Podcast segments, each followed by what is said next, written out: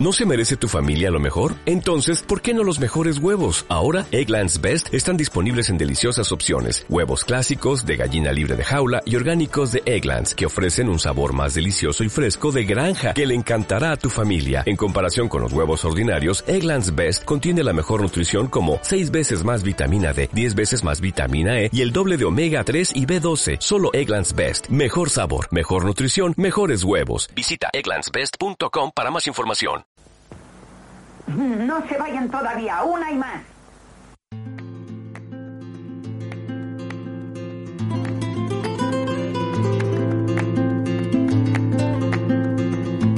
Yo adivino el parpadeo de las luces que a lo lejos van marcando mi retorno.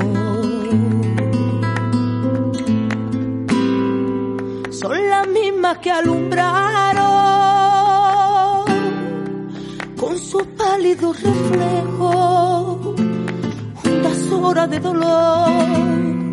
Y aunque no quise el regreso, siempre se vuelve al primer amor. La vieja calle donde el eco dijo, tuya es su vida, tuyo es su querer. Bajo el volón, mirar de las estrellas que con indiferencia hoy me ven volver, volver.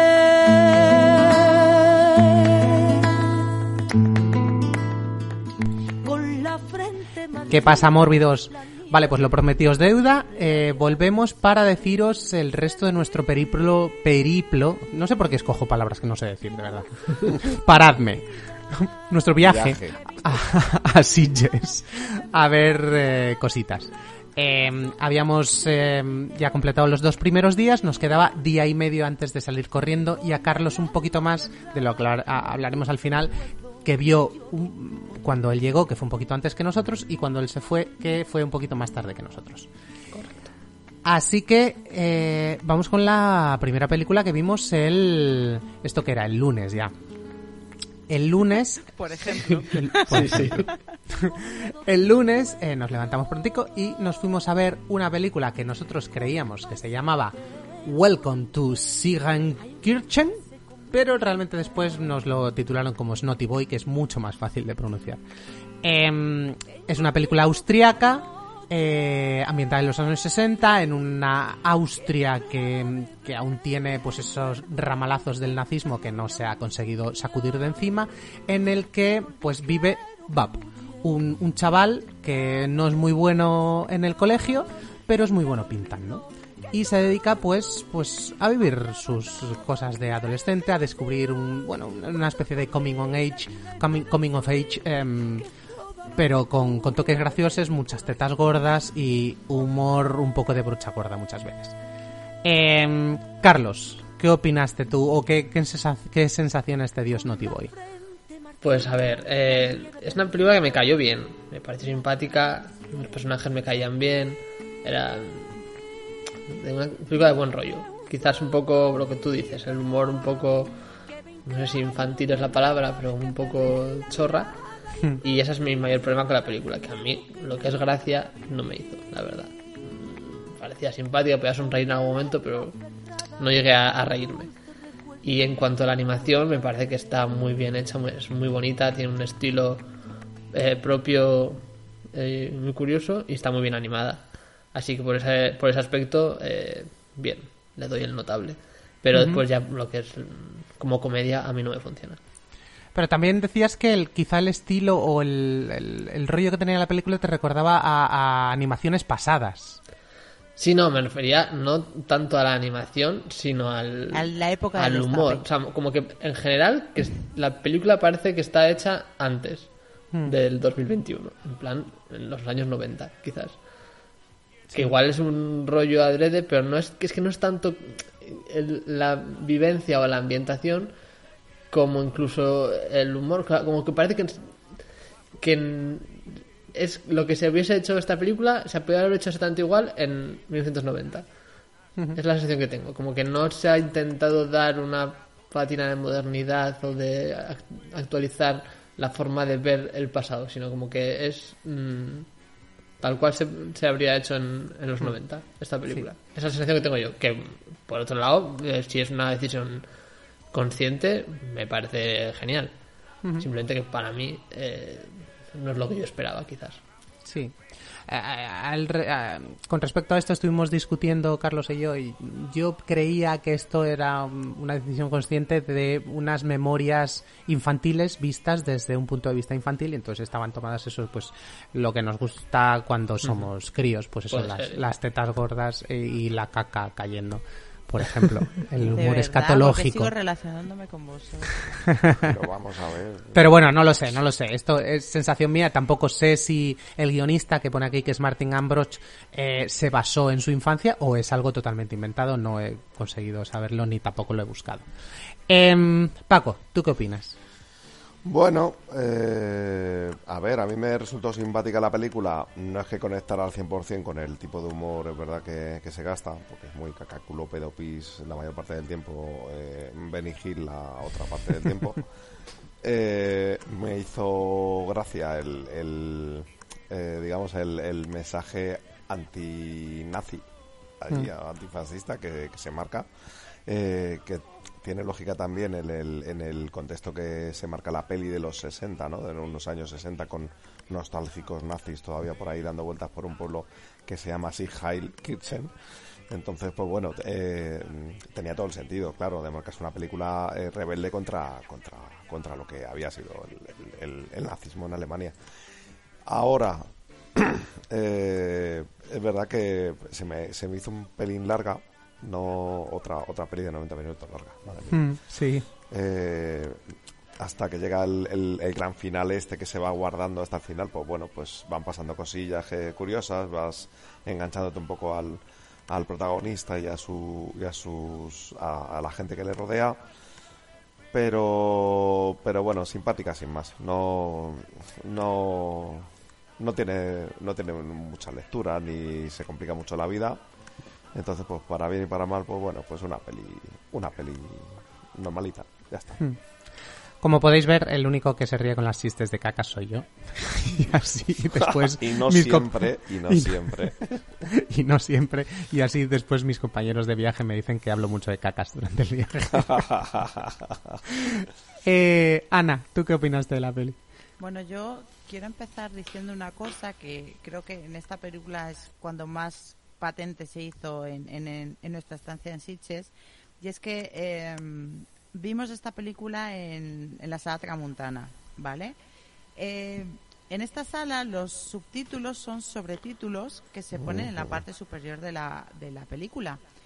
Quizá digo que se hace más patente en este momento porque la película estaba en alemán y yo alemán no hablo. Pero ya mm, me chirrió un poquitito con la de los vampiros mm, ricos. Eh, a la gente de- del festival eh, no se leen los subtítulos, era imposible leerlos, eran Ah, transparentes. vale, sí. Es un blanco Lo sobre blanco a veces. Pasé francamente mal. Esta película para mí es una película muda donde yo me he inventado diálogos. Entonces, eh, creo que además es algo que en una proyección lo ves enseguida y dices, pues esto habría que solucionarlo mm, de alguna forma. Eh, toda la parte que se veía en el cielo, quizás era animación, en los vampiros también pasó, pero como hablaban en inglés, yo tiraba para adelante. Pero esto ya en alemán y sobre animación de cielo, eh, no se veía un carajo el subtítulo, no existía. Por favor, si os lo pido, por favor, me miren los subtítulos de esta sala para el año que viene. Mm, gracias. Dicho esto, os voy a hablar de esta película muda, tan bonita.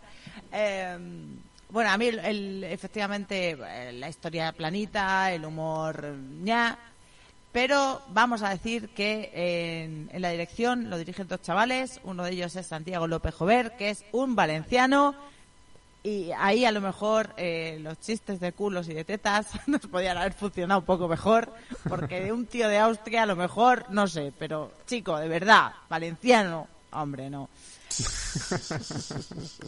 Eh, yo me perdí la mitad de, de la película, me, me quedaba en la, en la anécdota por eso, porque tampoco, tampoco podía leer lo que estaba contando. Tampoco es que fuera una película hiper profunda. Eh, se queda un poco en la anécdota también. O sea, es decir, quiero pensar que a, a mí el humor no me recordaba a los 90, me, me- me resultaba un poco la época del destape, ¿no? Que Sí, vayamos a las tetas, venga, corramos hacia las tetas. un poco, un poco. Yo es que esa época no la he vivido, entonces. Pues era- más era- cercano son los 90. Ninguno. Así todo el rato, Carlos. ¡Eh, eh, eh! ¿Cómo que Perdón. ninguno? ¿Cómo que ninguno? El Yo no señor cuento. mayor si del Memorias viejunas. Nada, si era eso, el rollo Benny Hill, de verdad. Es, ese, Exacto. está, está de ahí, sí. El test de Bechdel no lo pasa.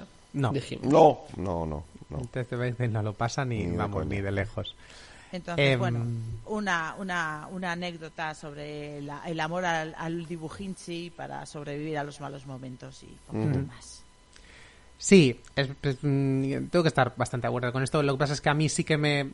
Quizá tuve ese- esa parte de empatía porque me recordaba un poco, pues eso, a, a mi padre cortándome historias de, de de cuando él era pequeño en el pueblo y por ahí me, me tiró. Es- son las memorias de un abuelete contándole las cosas a un nieto, por ejemplo. ¿Las cosas tienen tetas? Sí. ¿Tienen cacas? Sí. Bueno, pues la hacen un poco más llevadera. Pero bueno. Em, y la siguiente película que vimos, la segunda del día, fue eh, otro de nuestros premios, porque damos varios premios en, en este, en este, en este podcast o en este grupo, más que nada. Eh, y tenemos un premio que se llama Tú a Londres y yo a California, que es el que más eh, varianza de notas tiene, o sea, el que eh, más dispares somos a la hora de, mm, de otorgar las notas. Hay algunos que les gusta y hay a otros que no. La película se llama Knocking, es sueca y habla un poco de de, la- de- de enfermedades mentales. Es una muchacha que padece de esquizofrenia, supongo, no sé si llegan a decirlo explícitamente en algún momento, pero podemos deducirlo, eh, que sale del psiquiátrico y comienza la aventura de intentar volver a vivir sola.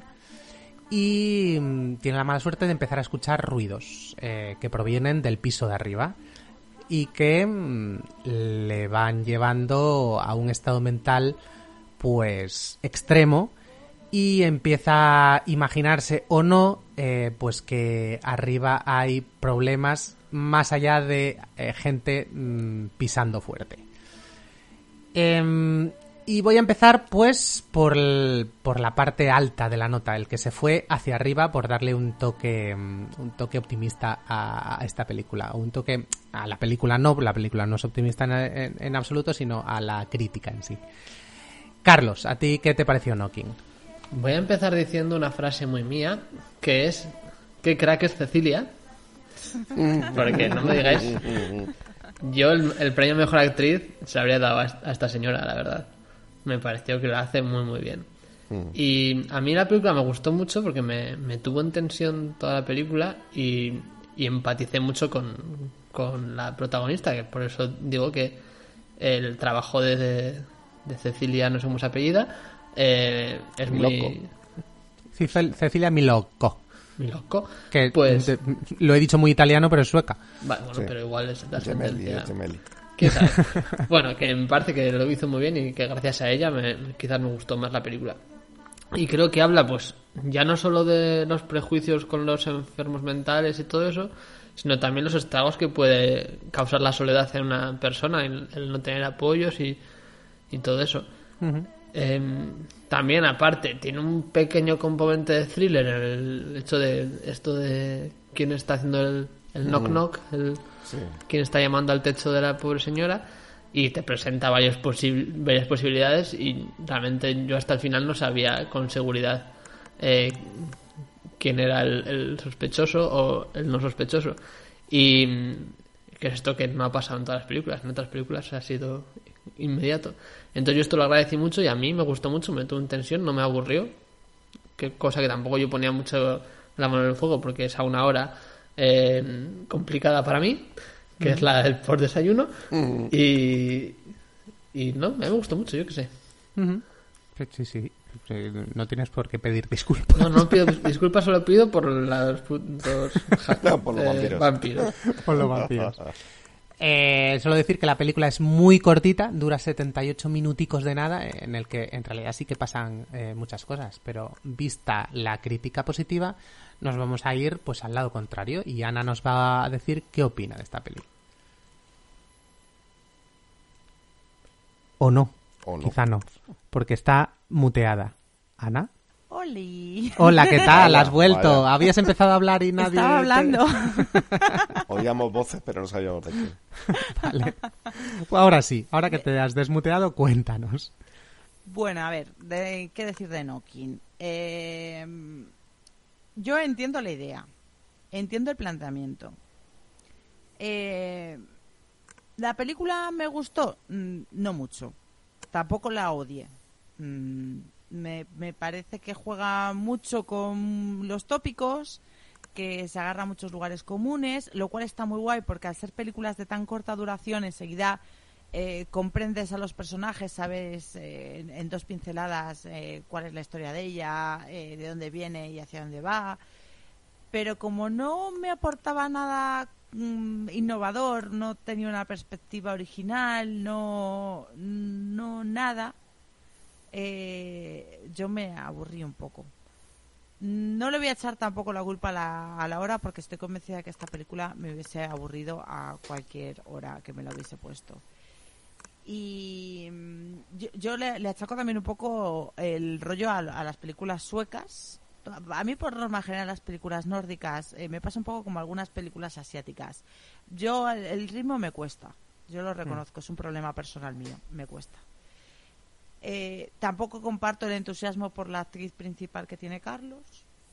Eh, era competente, pero podía haberme visto esta película, pues eso, un- a, a mediodía tranquilamente y tampoco hubiese pasado nada. De hecho, es más, yo creo que me he puesto películas de- del canal Dark eh, que, de, de gente que se muda a pisos eh, donde dan golpecitos que, que no van luego para ir los tiros, pero vamos como si lo fueran, que la mitad de la película era igual. Y, y no, no, no, llegué, no llegué a buen término, lo siento. Pero se llaman Cecilia. No se llama Cecilia. Pues entonces no puede ser igual de buena. Ahí tienes razón. Vamos, incontestable. Contra esos argumentos no se puede luchar. Eh, vale, como, ve- como veis, no he mentido. Cada- eh, hemos opinado cosas muy diversas de esta película. Eh, Paco no estaba tan abajo como Ana, quizá, pero ni mucho menos tan arriba como Carlos. Eh, Paco, ¿qué opinas de Nokia? No estaba ni tan abajo como Ana, ni tan arriba como Carlos, por la sencilla razón de que fue la tercera película con la que cerré los ojos. Y cuando los abrí, la pobre mujer estaba ahí en medio de un ataque de nervios y dije, uy, qué bien actúa. Con una cámara subjetiva que no te gustaba nada. Ay, sí, sí, sí. A ver, por favor, eh, film- filmmakers de todo el mundo, mm, directores de fotografía, eh, guionistas, que seguro que se la inventan la escena ahí. Dejad de usar el eh, plano de cámara subjetiva que se mueve para dar la sensación de locura, porque está súper quemado. Está muy quemado desde el Smack My Bitch Up, el, el videoclip de Prodigy. Este efecto está muy quemado.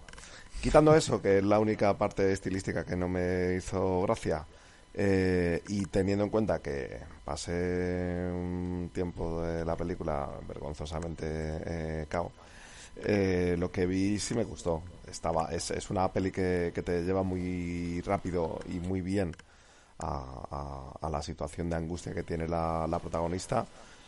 Tiene la virtud de que en, en 78 minutos sí que es capaz de contarte eh, una, una historia completa, que no, que todas lo hacen en- luego en dos horas, como ya hemos dicho. Eh, tiene el acierto de que te mantiene con la, con la incertidumbre de, de si lo que está pasando está en la cabeza de esta pobre mujer o no. Y a mí, sinceramente, lo que sí que me dejó un poco fuera, o lo que me, me, eh, terminó un poco sacando de la, de la peli, es que al final son, son caminos que ya hemos visto, una vez más. Eh, era otra peli más en la que ya lo que, lo que veías ya lo habías experimentado en otras pelis, ya lo habías eh, visto. Es verdad que ha habido mucha concienciación en este Sitges eh, sobre la, lo terrible que es el, el estar solo y las consecuencias que tiene a nivel a nivel mental y a nivel y a nivel social y está bien y está bien recordarlo pero era ya como la tercera la- no sé si fue la tercera peli que vimos ya en la que el- la protagonista eh, pues bueno pues sufría de varios eh, varios por, por culpa de por culpa de la soledad y por culpa de la y por culpa de la depresión. Entonces es interesante la peli eh, está hecha sin, sin grandes sin grandes medios pero sin grandes alardes lo cual estaba bien y se apoya muy bien en la, en la prota, que Cecilia es una crack, como dice como dice Carlos, y vamos, que, que podía haberse llevado tranquilamente el, el premio a la mejor actriz de, de este año de Sitges. Que se llevó, por cierto, ese cuo eh, No, mi. Numi Rapaz con la protagonista de Nitram, no, esa De es Lucifer, ¿no? De Lucifer, Sí, sí, la Lucifer. gracias. Entonces, pues bueno, eh, no sé, eh, yo me quedé un poco en el medio, pero más que nada porque sería un poco hipócrita decir que la peli es mala porque me dormí. Fue al revés. me dormí aunque la peli era interesante. Teníamos mucho tuto también, hay que entenderlo. Son muchas películas. estoy, mayor, es- ya, nos estoy, des- estoy mayor para esta mierda es- Paco está mayor para estas mierdas y encima le hacemos levantarse para ducharse a horas muy tempranas. Eso. Em, y de una película que premiamos por eh, disparidad de criterios, pasamos a una película que premiamos por un criterio más o menos común, aunque también hubo cierta disparidad que ahora, que ahora hablaremos. Eh, la siguiente película se llevó nuestro premio que llamamos eh, La cucharilla de plástico, en honor a esa grandísima película que nos hizo reír tanto, que es The Room y que básicamente es el, nuestro el premio a la peor película que hemos visto en el festival. Esto eh, tuvo el honor de llevárselo The Scary of 61st, eh, una película mm, dirigida, guionizada y protagonizada por una muchacha llamada Dasha eh, Nekrasova, eh, que tiene orígenes rusos, pero está afincada en Estados Unidos y desde allí hace sus movidas. Eh, ¿De qué va? Pues son dos amigas, o buah, amigas, dos muchachas que se mudan juntas a un apartamento que parece ser que tiene una mala historia. Por allí aparece otra tercera muchacha que viene a desvelar eh, todo lo que ha ocurrido en aquel apartamento y que eh, supone una conspiranoia tremenda que mete pues grandes eh, grandes tramas conspiranoicas del país. Pues eh, eh, que sí, bueno, eh, no, no podría ni decir cuáles porque mm, Son muchas. son muchas y, y no me vamos no me sé los nombres eh. aparece por ahí la fa- familia real británica aparece un conocido eh, que es productor de cine no que Jeffrey que, Epstein. que- que tuvo sus, sus condenas y sus eh, suicidios locos eh, aparecen muchas cosas muy raras y, la mayoría de nosotros no entendemos pero eh, en nuestro afán por dar un toque optimista a estas críticas, le voy a dar la palabra al que la apreció más y mejor de todos nosotros, que es Paco. Pues sí, sí, no entiendo por qué hay tanto odio con esta película. No es una, una super película, ni mucho menos.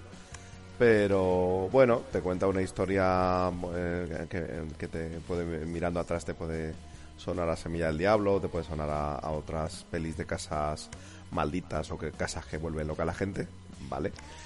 Y lo hace. El, problema de la peli es que lo hace como a trompicones. Yo, creo que. No sé si es un, tema de que, de que la, la intención real es que sea una, salga una peli tan, tan deslavazada y tan, y tan caótica como, como es.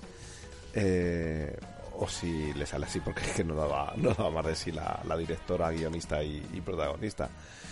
Pero yo creo que tiene su gracia. Al final te habla de un tema super bestia, como es el, el, el- el tema de todas las, eh, la, la- toda la conspiranoia que hay eh, alrededor de Jeffrey Epstein, de los de las de la organización pedófila, vamos, que, que, que mantuvo durante años, que parece que mantuvo durante años, que implicaba a gente como Clinton o a gente como la, el, el príncipe Hen- eh, Andrew, ¿es? ¿El príncipe Andrew? Sí. Bueno, eh, la familia real británica y te habla de la obsesión que puede generar en, en personas que se dedican a estudiar esa conspiranoia o que directamente se ven afectadas por ella vía posesión diabólica. Entonces, eh, pues bueno, a mí me parece un intento simpático de hacer, de, de hacer una, una denuncia o, un, o un recuerdo, un recordatorio de lo, de lo burro que fue todo ese episodio y por otro lado eh, sacar a, la luz un poco lo, lo- lo loco que puede ser el mundo de la conspiranoia. Mm, no, me puede caer mal la peli. Ya sé que tiene todos los ingredientes para caer mal, ahora lo pondréis ver de vosotros. Pero yo rompo una lanza en favor de la, la Necrasova y sus eh, historias locas de conspiranoia. De hecho, no, nos, nos, eh, salimos de allí con la cabeza tan loca que nos pusimos a buscar Ah, sí, quién sí. era Nekrasova Claro. y, y, y nos tenía un poco confundidos porque al principio pensamos que era una ultraderechista loquísima Claro, claro, claro. Yo y creía al que- final resultó que era una ultra, ultra izquierdista loquísima. Sí, sí, Sí es- al final el, el, el matiz es en qué extremo del espectro estás, siendo loquísimo. Pero sí, sí, se, resulta que la Nekrasova es una activista eh, de, de- de izquierdas eh, reconocida en Estados Unidos, lo cual siempre es un, es un mérito. Y que bueno, pues yo que sé, ole por ella por colarnos esta historieta. ole, ole por ella. Y de la crítica bondadosa, vamos a la crítica furibunda, que en este caso podíais pensar que es de Ana, que es la que más odia, pero fue de Carlos. Ah, Carlos, sí. ¿qué opinaste de The Scary of 61st? Eh, yo esta película fue la primera que me dormí a ¿En gusto, conscientemente. Dije, esto, esto no, esto no. O sea, eh, para empezar, bueno, los primeros minutos no la estaba odiando, me parecía curiosa, no me caían mal las señoras, eh, su relación me hacía gracia. Mm, Pero, no sé, a el estilo este pretencioso de, de peli viejuna porno, no sé, a mí no me interesó mucho y, y todo me estaba dando mucha vergüenza ajena, así que decidí dormirme. Después me desperté con eh, escenas en las que estaban incluidos fotos subliminalmente de Jeffrey Epstein y dije, pero ¿qué coño estoy viendo? Y no sé si me puse con el móvil o me volví a dormir, no sé. Eh, no pude con ella. Lo siento. Ahí Carlos y yo nos, nos compenetramos muy bien porque yo también decidí que esta era la película para descansar y aunque no fue la película que más sueño tuve, decidí que ese era el momento para dormirme. Pero yo en vez de despertarme con eso, me desperté con una señora restregándose fotos por el toto de la familia real y también pues mm, decidí que aquello no era para mí. Em, Ana, ¿tú qué? A ver, yo creo que aquí tendríamos que empezar a valorar cuando personas que se duermen en películas enteras pueden poner notas. Claro. Porque Entera claro, no. yo odié profundamente esta película, pero la vi entera, ¿entiendes? Claro. Entonces yo creo que a lo mejor el mérito no está en dormirme la película, levantarme y ver esa escena aislada y decir, odio esto. Yo odié la película entera desde el principio hasta el final. Vale, Estás hablando desde la envidia, Ana. Tú ganas. No, no, totalmente, porque yo tengo una habilidad que es eh, no dormirme jamás por muy rollo que sea la película. Y veo a todo el mundo sobando y me da mucha envidia. Hubo una época en que les despertaba de manera violenta, pero se me ha pasado. Ya, ya controlo más Gracias. Ana. Pero vamos, que cuando cogen y dicen encima que eh, no podéis hacer esto, si os dormís, pues estas películas no se pueden votar y no se pueden No, no votar se tan puede. alegremente. Estoy Yo- súper indignada. Yo en la otra en la que me dormí voluntariamente, puedo dudar de votarla o no. Esto no, esto es, dije, es que esto es un uno desde el minuto 7. De manual. O sea, es que Pues no, entiendo por qué. No podía porque con tenía nada. Una historia maravillosa, unas actrices en estado de total, de, de, de- de total clarivi- o sea, eh, Gracias. supremas, no van a hacerlo mejor en su vida. Y luego, por otra parte, eh, estaba rodado con una elegancia y un filtro de Instagram que ya quisiera la primera temporada de RuPaul Drag Race. O sea, no veo el problema a esta película por ningún lado. Ujú. Es Vale. Ya, ya. Ah, ah, sí. Por si acaso alguien al otro lado. He dejado ahí un segundo para ver si se aclaraba o lo íbamos a dejar así. No pienso decir nada más. Bueno, pues eh, a pesar de Paco, esto fue nuestra cucharilla de plata. Plástico. Pasamos un tu- Oye, ojo que Eso, Paco de le plata, puso, que plástico, le puso perdón. un 4. Un que cuatro, tampoco sí, sí, sí, claro, sí, yo entiendo que es una peli súper limitada, pero bueno, que tanto odio, tanto odio tampoco. Hay pelis más odiosas que hemos visto y ya hemos hablado de ellas. Sí, sí, pocas. Pero bueno, eh, el caso es que oh, tratamos de olvidar esta, esta jornada y, mm, y pasamos a la siguiente película, que era otra película de animación. Em, en este caso se trataba de una película llamada ¿Dónde está Ana Frank? que, o sorpresa, va de Ana Frank. Eh, En ella, pues, eh, Kitty, que es esa mm, amiga imaginaria a la que le dedica el diario, se materializa en el mundo moderno preguntándose, pues, qué hace aquí, dónde está Ana Frank, y cuando lo va descubriendo, pues, cuál es su legado y, y si hemos mejorado después de leer sus memorias. Y es un poco, pues eso, una película quizá yo por lo menos pensé que no destinada a, a nosotros como público, pero sí que con un público al que le puede llegar y que puede a partir de aquí empezar a descubrir un poco pues la historia no solo de, Ana Frank como de, de las barbaridades del, del nazismo. Em, como siempre, película de animación, le voy a dar paso a Carlos, como no. Vale. Yo primero tengo que decir que la gente, nuestros oyentes, pensarán que ve- vemos muchas películas de animación por mi culpa, pero este año en Sitges no es el caso, debo decir, ¿vale? Yo, Es que estaban ahí en el momento adecuado y en la hora adecuada. yo la... Héctor y yo vamos, vot- vamos votando todas las películas, de cuántas ganas tenemos de verlas, y la mayoría de las de animación le tenía más voto Héctor que yo, ¿vale? Sí, es verdad. Dicho esto, ¿dónde está Ana Frank? A mí no me gustó nada. A mí la protagonista Kitty esta me cayó fatal. Eh, no la soporté en ningún momento. No entendí eh, qué hacían en esta historia. No me gustó nada las transiciones que se hacían de la vida presente a la pasada, porque en algún momento sale Ana Frank eh, para contarnos su historia. No sé, yo personalmente creo que es más útil buscar en YouTube Ana Frank y seguro que encuentras algo más eh, informativo y más entretenido que, esta película. Diciendo esto, yo, que siendo Ari Folman, me cae muy bien, ¿eh? Y después, el otro problema que tuve con esta película fue el paralelismo que quiere hacer al final de eh, los judíos en la Segunda Guerra Mundial con los, las eh, deportaciones de los eh, inmigrantes ilegales que han pedido asilo y no se le ha concedido.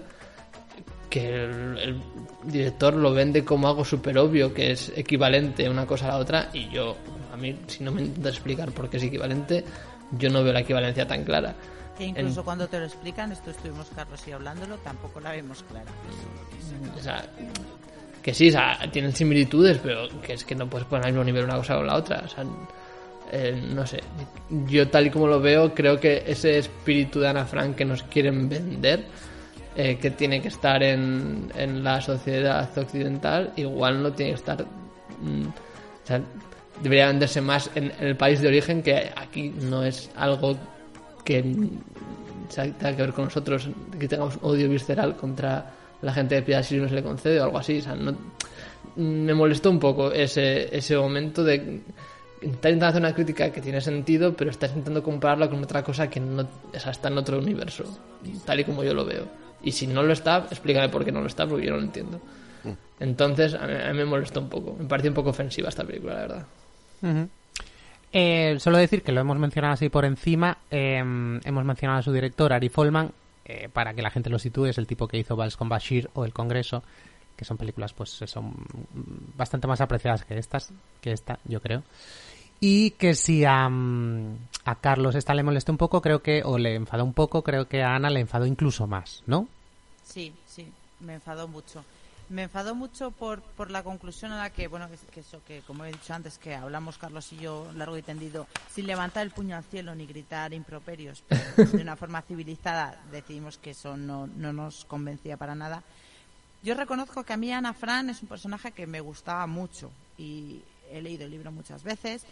Pensé que el sumum de la absurdez y del odio hacia cosas hechas en nombre de Ana Fran eh, lo iba a, el, el tope iba a llegar cuando en España hicieron un musical sobre el diario de Ana Fran y se pusieron a cantar sobre la regla de Ana Fran. Esto es así. Eh, ese momento dije, mm, ¿por qué? ¿Qué estoy haciendo? ¿Por qué me hago esto a mí misma? Pero no, a lo mejor esta película ha conseguido mosquearme más todavía que eso. Eh, creo que la, historia de Ana Fran es verdad que fuera a lo mejor de, de- de Holanda. eh, los niños de ahora quizá no conocen a Ana Fran y es una historia que eh, tiene que ser contada. Creo que es una historia además que tiene que ser contada con perspectiva, porque es verdad que Ana Fran, pese a todo lo que le pasó a ella y a su familia, eran unos privilegiados en ese momento. Que precisamente por ser unos privilegiados pudo llegar su historia a ser contada y que el desenlace, pese a ser unos privilegiados, fue el que fue como el que le pasó a la mayoría de los judíos que vivían en, en Holanda en ese momento de la historia. Entonces yo iba a, a- a- a dejarme seducir por una historia que, que, jolín, tenías que liarla mucho para no, no, no, no llamarme un mínimo la atención. Además, yo he luchado mucho para encontrar algo que poder enseñar a un niño pequeño sobre Ana Fran, porque es verdad que los contenidos que se han hecho Ana Fran, más allá del diario, los cómics y todo lo demás, llevan todos siempre un, un tono muy adulto. Y para encontrar un cuento que esté explicado para que un niño pequeño sea capaz de entender toda la violencia gratuita que hubo en ese momento de la historia, eh, te las ves y te las deseas y lo sé porque solo he encontrado uno y, ahí lo tengo en la estantería y, me aferro a él porque es la única manera de, una vez que llegas ya a la edad de leer el diario, puedas entenderlo. Entonces, cualquier cosa que pudiera acercar a eso, yo empecé viendo la película pensando que realmente durante un periodo bastante, o sea, a lo mejor 40 minutos, pensé, hoy, mira, esto se lo podría poner a mi hijo y le podría explicar lo que vio en el Museo de Ana Frank, porque cuando empezó la película eh, es un panfleto fantástico para alguien que vaya a ir con su familia a visitar Ámsterdam, sinceramente. Es maravilloso hasta que empieza a torcerse. Y a mí cuando empezamos con las cosas panfletarias, cuando efectivamente mm, el, el, público adulto ya tiene una opinión formada y el público pequeño a lo mejor no está capacitado para entenderlo por sí mismo y se lo estás contando de una forma determinada, me resultó un poco mm, rozaba un poquitito mi grado de tolerancia. Porque sí considero que los niños no son tontos, pero sí considero que hay cosas que según cómo las expliques las entienden de una manera o de otra. Y no me gustó la película. No me gustó la película. Yo cogería la película, la cortaría en trocitos y haría otra película totalmente diferente. eh, posiblemente quitaría mucho a Kitty, pues, pues a lo mejor sí, a lo mejor no, porque no me caía bien, pero yo entiendo que para un público de menor edad sí que es un enganche, igual que los chicos con los que se relaciona dentro de la época actual de, del Ámsterdam de hoy en día. Pero me, dio mucha pena. El problema no es que me indignase, es que me dio mucha pena que no, que no supiese coger la parte que se podía haber cogido. No. Estoy muy disappointed. Bueno, mm, Paco, no sé si te queda algo de decir después de todo este discurso bien desgranado y esta crítica de Ana, pero puedes intentarlo. Eh, no voy a no voy a hurgar mucho más en la herida, la verdad, vamos, a mí tampoco me, me pareció una película para tirar cohetes, pero yo es que desde, desde los primeros minutos eh, la interpreté como que realmente es una película para un público más juvenil, adolescente y que no me estaba hablando a mí especialmente. Entonces, pues lo que hablábamos un poco en el, en el anterior programa con, con eh, una de las, de, las virtudes del cine de, de, Osoda, es capaz de contarte una historia juvenil o, o para adolescentes que engancha a cualquier tipo de público porque porque te cuenta temáticas que primero no ves venir y segundo que aunque la veas venir te, te, acaban interesando y emocionando y moviendo. En este caso, en el de la, la peli de, de Donde está Ana Frank, pues, joder, todos conocemos la historia, pero el, para mí el, el, punto positivo de esta película es que, que, sí que acierta cuando retrata un mundo en el que ya la gente joven, sobre todo, se ha olvidado de quién es Ana Frank o de, o de, cómo fue su historia. Y como recordatorio, pues bueno, pues, pues me parece válido. Eh, a lo mejor en vez de enfrentarse directamente a la historia como tal y como fue, pues que te hagan un vehículo así un poquillo light para Decir, oye, mira, que sí, que los valores que tendrían, que hemos que tenerlos todavía, porque fíjate todo lo que pasa en el mundo. Eh, pero es que no me habla a mí la peli. Y como no me habla a mí la peli, pues me desconecté. En esta, fíjate, no me dormí. Pero, pero es verdad que me desconecté rápido de la trama, no me, no me llamaba especialmente la atención ni la, ni la técnica de animación, ni, ni, ni por dónde quería ir la historia. Y bueno, me da rabia porque más o menos ya sabía que, o ya, ya intuía, no sabía, pero ya intuía que una, una película sobre, sobre Ana Frank a mí especialmente me iba a, mosquear, no como banalización, como sí que oí ahí a la salida de, del cine, que, que oí varias veces la palabra banalización, está banalizando, como banaliza. Pero, pero bueno, que sabía que no me iba a interesar especialmente y, así fue.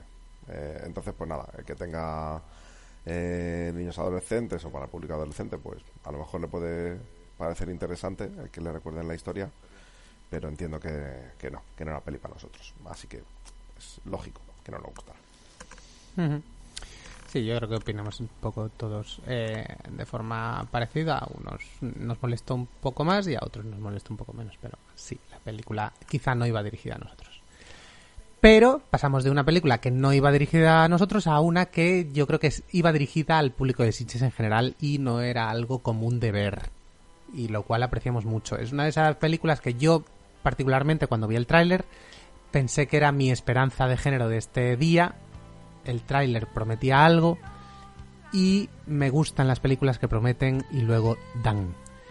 Eh, esta película se llamaba The Boy, The Boy Behind the Door y mm, eh, es una película americana en la que dos amigos, Bobby y Kevin, em, son unos chavales de... Soy muy malo calculando edades. Pon- Pongamos entre 8 y 11 años. Más Em, tirando a 11 años. Sí, pues más tirando a 11, pues dos amigos de 11 años que tienen esas amistades que solo tienes cuando tienes pues esas edades, esas eh, amistades inquebrantables y que parece que van a durar para toda la vida. Eh, tienen la mala suerte de que eh, al principio de la película, rápidamente, para no alargar la trama, son secuestrados, pero justo cuando llegan a una antigua mansión donde pues algo les va a pasar, uno de ellos consigue escapar. Sin embargo, cuando está escapando, escucha los gritos aterrorizados de su amigo y decide que tiene que quedarse para salvarlo y ahí empieza una trama em, llena de adrenalina, de, de suspense, de sustitos y de todas las cosas que realmente nos gustan de, de- del cine de género. Em, Paco, ¿a ti te, te gustó? Pues sí, sí me gustó. No me, no me entusiasmo tampoco porque no, no llegó a, a volverme loco, pero sí me gustó. Y sí que es verdad que se echaba en falta el, el- contar con una historia más de, más de bueno, pues acerca, más cercana al terror y a la y al, y a, y a peli de, de- a lo que estamos acostumbrados en un festival de cine fantástico de terror que las últimas propuesas que íbamos viendo aquí en, la- en, la- en el día y en los días anteriores. Eh, está muy bien llevada, los chavales están, están muy bien y, te, y te llevan con ellos ahí a la, al, al- al centro de la trama, te, preocupas por ellos. Eh, la, el, el yo creo que vamos cumple a la hora de, de, de mostrarte la historia con ritmo y con, y con las cantidades suficientes de, tanto de tensión como de, de sangre o sea no, no, no, no lo esquiva por el mero hecho de, de ser una, una historia con niños Eh, incluso te muestra pues bueno pues, te, te asoma la patita un poco ahí por, por temas muy muy espinosos y muy tristes y muy duros o sea que bien, bien por la peli que no que no, que no se queda ahí a, a medias. Y yo la única pega que le podría poner es que, bueno, que es, que es, que es una peli que es súper canónica. O sea, realmente es peli que, que es una peli que, que ya hemos podido ver. Eh, El sótano del miedo, por ejemplo, que se estrenó en- hace ya años, en los 90. Es, es una referencia directa, yo creo, de esta película. Y pero lo lleva muy bien, lo lleva con, con mucho estilo. O sea, no se te hace. No, no es una peli que digas, jo, esto ya lo he visto, esto está trillado. Sino que simplemente dices, ah, pues mira, sé de lo que va, pero voy con, voy con la peli. Así que sí, me gustó. Sí, eh, cuando hablamos de el director, realmente son los directores, son dos, eh, David Charbonnier, Charbonnier sí, y Justin. Powell. Y, mm, y nada, tienen otra película ya por ahí. Eh, esta película en realidad es del 2020, ya eh, de hecho vino el, creo recordar que era el director de fotografía, a presentarla y, mm, y ya nos dijo que la habían acabado antes de la pandemia, pero les llevó pues mm, tiempo completar la postproducción y eso, y por eso llegaba ahora. Pero los, los directores tienen otra película llamada The, The The que si no recuerdo mal es Ah, un- vale. una especie de, mm, El de genio, espíritu sí. judío, ¿no? Un genio Un genio, sí. Ujú. judío que se puede ver por ahí. Em, Ana, ¿tú qué, qué sensaciones te llevaste? ¿Qué sensaciones me llevé? Vamos a ver. Em, es que me había ido a, a- a mirar la del genio judío, que no, no, no sabía de qué estabais hablando. Pues le habéis dicho de repente, ah, y digo, pues no, no, no, no caigo yo. Em, en fin, a ver, eh, ¿me gustó la película? Sí. ¿Por qué me gustó la película? Porque a pesar de que es una película súper convencional, con todos los tópicos que se puede tener y los lugares comunes que se pueden hallar, me hace mucha gracia ver cómo los niños de ahora no sobrevivirían a ningún tipo de eh, eh, eh, enfrentamiento real con un psicópata. Enfrentamiento con la tecnología antigua, Ante- sobre todo. sobre todo. O sea, el impacto de decir, oh Dios mío, vais a morir todos porque sois muy torpes y no podéis buscarlo en Google, me parece entrañable, me mm, provocó más de una carcajada y esta vez yo creo que sí que provocada posta, lo cual se agradece. Porque cuando te ríes y no sabes muy bien si te tienes que reír o no, pues es como incómodo, pero aquí te podías reír a gusto. Eh, me gustaron muchísimo los chavales, sobre todo Lonnie Chevis, que eh, si habéis visto This Is Us, Mm, No, aún la no. serie, No, pues chicos, apuntároslo. This Is Us está en, en Amazon. Esa muy triste, ¿no? Es muy triste. Él interpreta a uno de los personajes cuando es cuando es adolescente, a Randall, y es un tío que, jolín, que está, está impecable la serie, está impecable la película. Es un chaval que tiene 13 años y, y- y promete grandes cosas. Eh, y ¿pero cuál apuntárosla. es? Pro- pro- no, no ¿Cuál- sé qué. pro- ¿Cuál de los dos, digo? ¿Cuál de los dos El es? negrito. Ah, vale. Eh, es claro, al hablar de la serie y decir Randall, ya eh, el, Ya, mundo, claro. el mundo normal sabe quién es. Perdone usted. No, no, en serio, eh, se ha llevado premios a patadas ya por eh, los sindicatos de actores eh, en Estados Unidos eh, y es un, un actorazo en, en pequeñito. Por referencia tiene 13 años, así que calcúlale que en la película los 12 añicos es, es Sí. por donde rondaban los chavalines. Ujú. Y eh, yo creo que es una película muy guay y muy guay para ver con preadolescentes, para que aprendan lo que es un poquitito el cine de género. Eh, Súper adaptado al- a lo que están acostumbrados ellos ya a ver en tele, sobre todo. Y para que se acerquen a las películas mm, como se hacían antes en condiciones, porque ahora hay algunas que dan mucha vergüenza ajena y pueden aprender mucho de planos totalmente copiados, planos súper obvios, cosas que sabes que van a pasar, pero que aunque mm, lo hacen bien y entonces no te importa que pasen. Eh, así que ya sabéis, si tenéis niñitos de 13 años y queréis que sobrevivan, se la ponéis. Vale. Eh, disclaimer. Ojo a los niños estos de 13 años. Si no les va el terror, no os la pongáis. Porque igual se van a dormir con la eh, Igual con luz 13 encendida. años ya nos dan. O sea, después Sí, de la polémica del sí. juego del calamar y los niños de 7, yo ya doy por supuesto que con 13 años se han hecho tres ser. piercing y cuatro tatuajes. A mí con 13 años me dio miedo Superman 2 y estuve durmiendo mucho tiempo con la luz encendida. O sea que ojo a los 13 años que no son iguales los de todo el mundo. Em, bueno, Carlos, eh, ¿a ti también te pareció un, un balazo de, de género? Sí, a mí sobre todo me cayó muy bien Bobby. Bobby es de los pocos protagonistas de este año que me ha caído bien. Entonces eso es de agradecer. Y me dio muchas ganas de gritar a la pantalla. Pero no, como estaba rodeado de gente, pues no lo hice y me porté bien. Y eso pues siempre es es guay, ¿no? Porque mm, no tomaba decisiones tan estúpidas como me decía Freni a pesar de ser un niño. Pero bueno, algunas cosas en plan, pero Bobby, Bobby tronco. Y, y- pero ahora sí, muy guay. Yo me la, me la disfruté mucho. La verdad es que sí.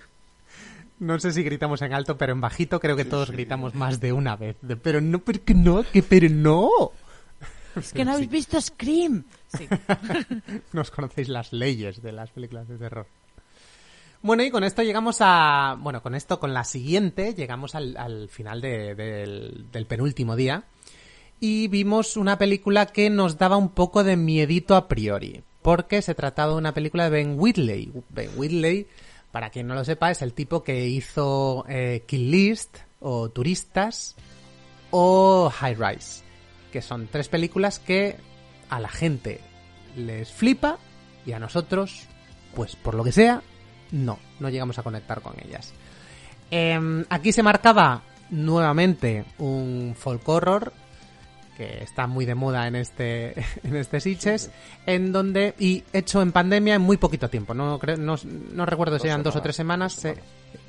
dos semanas pues se había completado toda la grabación un pues eso un- una grabación muy rápida para una historia de un eh, investigador naturista no sé muy bien o naturalista de la naturaleza vamos que llega a un perdido bosque a un enorme bosque en busca de mm, eh, unos estudios de una mm, colega que los ha dejado ahí puestos y que ha desaparecido hace tiempo y se adentra en el bosque con una guía y ahí empiezan a ver cosas muy raras. Encuentran un par de personajes, eh, a cada cual más loco que el anterior, y con un. una búsqueda de respuestas de la propia naturaleza que les acaba superando. Em, Ana, ¿qué, qué opinas de, de esta In the Earth? Que no sé si he dicho el título hasta ahora. Eh, ¿Te gustó? Eh, me gustó. Mm, diría que por encima de moderadamente, lo cual ya es mucho. Joder, es que es buscarle el adjetivo, ¿eh? Claro, es que hay que matizar porque tengo esta fama de Grinch y bueno, pues que sepáis que a veces, a veces apruebo películas. Eh, me hizo mucha gracia algunos de los planteamientos. Eh, me gustó mucho la manera de introducir el gore de forma mm, como más eh, Orgánica. Sí, sí. Es, es, es- sí, es eh, acostumbrados como estamos a, a psicópatas que atacan con sierras y cosas de estas. Es, es- se agradece como mm, ver sangre, pero como coherente. O sea, pongo sangre aquí, pero voy a llevarte a algún sitio con la sangre, aunque sea desagradable. Eh, los personajes me parecieron loquísimos. Creo que, que hay, eh, concretamente los dos más locos me, me- me hicieron mucha gracia. Me, me dejé llevar por ellos, porque a lo mejor si no realmente el- los dos protagonistas iniciales, el, el científico y la guardabosques, eh, se me hubiesen quedado un poquitito. Cuando empezaba ya a flojear y a perder la fe en ellos, aparecen el resto y me, me hicieron mucha gracia. Me gusta el, el girito absurdo este de, de la, de la pandemia, Mm. que se queda en una mera anécdota, pero me, me hace Mm. mucha gracia, sinceramente. Últimamente cualquier cosa que tenga que ver con pandemias me hace mucha gracia. Estoy, este es mi nivel. Y bueno, con respecto a las anteriores películas de este señor, pues yo creo que tengo un 50-50. Hay películas que he odiado profundamente y hay películas con las que me he reído. Y esto, mm, esta supera bastante la media. Yo creo que, que voy a seguir dándole oportunidades. Eh, me, me, me reí, me reí bastante. No me molestaron las explicaciones paranormales del asunto ni las científicas porque mezcla las dos cosas así como muy locamente y juega con muy poquita pasta eh, lo cual hace que tenga un mérito porque otras de sus producciones han tenido pasta a raudales y la ha tirado a la basura así que gracias por, por ahorrar el mundo te lo agradece y, y sí, me voy a hacer ahora adicta al, al terror folk este que, que me están vendiendo porque la verdad es que le estoy cogiendo el punto. Estás cogiendo el gustillo. Sí.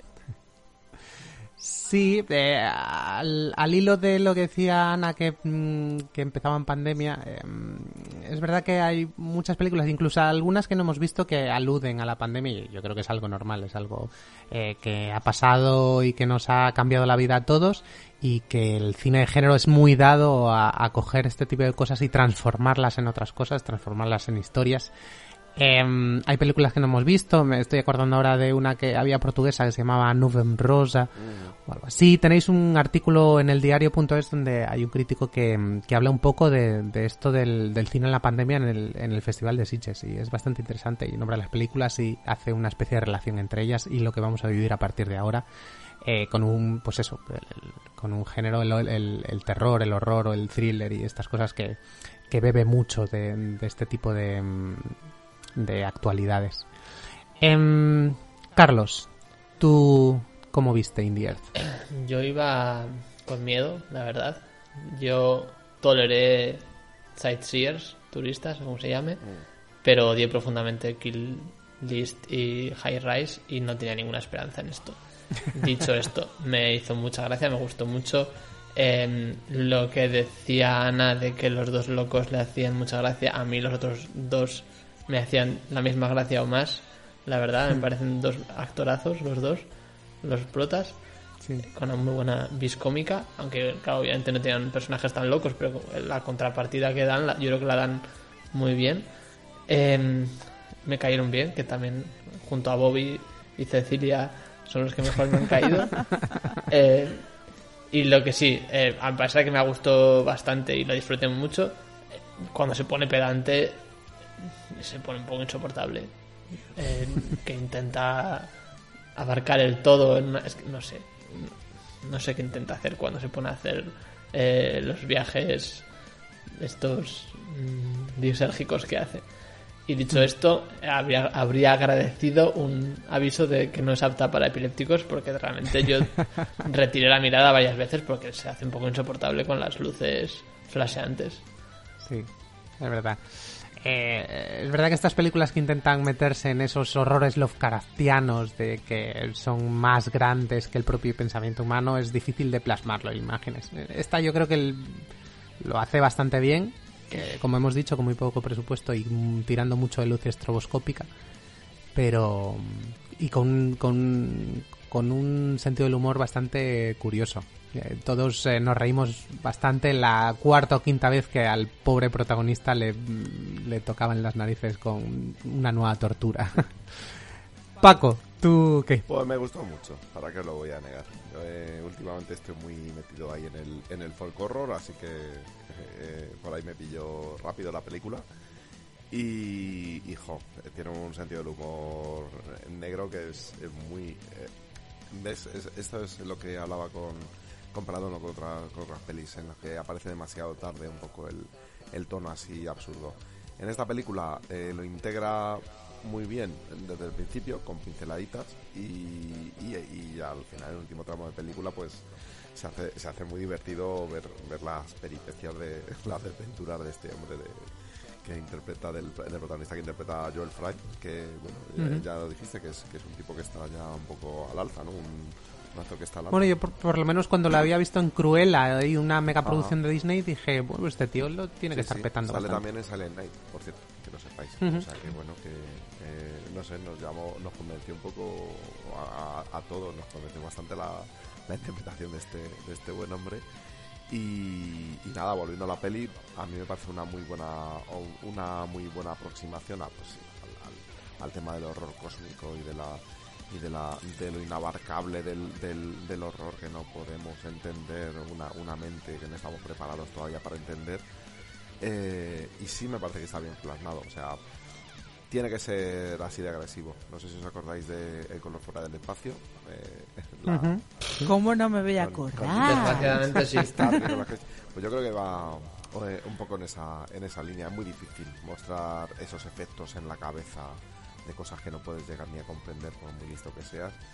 Eh, y en esta película, pues bueno, pues te lo mete a fogonazos, es verdad. Pero yo creo que está, está bien, está bien plasmado y sobre todo, pues eh, hay que tener en cuenta al final. Hablamos de pelis que se tardan 30 años en hacer y te quedas maravillado. Esta peli se hizo en dos semanas en medio de una pandemia y yo, me quedo maravillado de que el resultado sea tan tan sólido. O sea, no es una película que parezca que está hecha en, en- en dos, fine- en, en dos semanas por, por un puñado de gente. A mí, a mí, a mí me gusta. Tiene, tiene mo- momentos de comedia negra, tiene momentos de terror, tiene un protagonista carismático, tiene unos villanos a la altura eh, y, y tiene y tiene preguntas incluso que se dejan se quedan ahí un poquito al aire pero puedes especular sobre ellas sobre cómo continúa la trama más allá de la película y, y- y todas son interesantes a mí me, me gusta me gusta mucho más de todo lo que había visto de de Ben Whitley así que pues bueno o sea, toca toca seguirle otra vez. Sí, yo creo que aquí este día lo acabamos bien por, por varias razones. Una porque a todos nos pareció que la película estaba muy bien, otra porque no nos esperábamos nada de la película y estaba muy bien, y otra porque acabamos antes de, que otros Sí. días y teníamos Sí, más tiempos sí. para, para dormir. Era todo a favor para que esto nos gustara. Así que aquí acabó el penúltimo día y eh, pues al día siguiente empezó el último. Y el último empezaba con una película a la que yo le tenía puestas muchas esperanzas. Mm, sobre todo por eh, el tráiler que había visto y su protagonista que parecía una señora loquísima eh, interpretada por, por esta Gracie Gillam que hemos tenido muchos problemas con su nombre porque se lo ha cambiado varias veces o se lo ha cambiado una vez y no sabemos cuándo, pero eh, creemos que se hace llamar Gracie Gilliam y que mm, trata de dos de una pareja de bloggers de viajes que se dedican a ir por em, pues establecimientos casas rurales o eh, similares pues haciendo su, su vídeo para YouTube e intentando coger seguidores pues eh, con un sentido del humor absurdo y Eh, y vemos esa, mm, esa dualidad entre lo que son de- delante de la, de la cámara del ordenador y fuera de ella, donde su vida es un poco más caótica y triste. Y se dan de bruces con una, mm, una host, como se dice esto en castellano, Anfitriona, ¿no? una anfitriona, una, una dueña de una casa que está, pues, está como en las maracas de Machín. Y allí se, pues eso, cada vez que se cruzan con ella es un descojono constante. Eh, una película también cortita, que va al grano, 84 minutos, un balazo lleno de cositas que, que yo creo que nos gustaron bastante, no sé. eh, ¿Cómo Paco. se llama, Héctor? Ah, Superhost. Digo muchas cosas del película y nunca digo cómo se llama. Superhost se llama. ¿De qué película estamos hablando? Eso es. Pues nada, que... Háblanos de Superhost, Paco. Pues para mi gusto llegó demasiado tarde, ¿no? Una, una, una peli así tan desprejudiciada, de, con una historia tan festivalera y, eh, y con una, eh, una aproximación tan festivalera y con eh, unas interpretaciones tan chorras y tan, y tan divertidas como esta. Eh, me gustó. Es, es una peli que no tiene pretensiones de ningún tipo, más que entretener y, y divertir y darte un poquito de sangre y un poquito de, un poquito de, de terror. Eh, pero vamos, es- está, está basada sobre todo en, en el, en el odio que le puedas tener a los, a los bloggers o a los youtubers eh, haciendo sus reseñas divertidísimas. Eh, por un lado, y por otro lado, en el carisma de la, de la ¿No se merece tu familia lo mejor? Entonces, ¿por qué no los mejores huevos? Ahora, Egglands Best están disponibles en deliciosas opciones. Huevos clásicos, de gallina libre de jaula y orgánicos de Egglands, que ofrecen un sabor más delicioso y fresco de granja que le encantará a tu familia. En comparación con los huevos ordinarios, Egglands Best contiene la mejor nutrición como 6 veces más vitamina D, 10 veces más vitamina E y el doble de omega 3 y B12. Solo Egglands Best. Mejor sabor, mejor nutrición, mejores huevos. Visita egglandsbest.com para más información.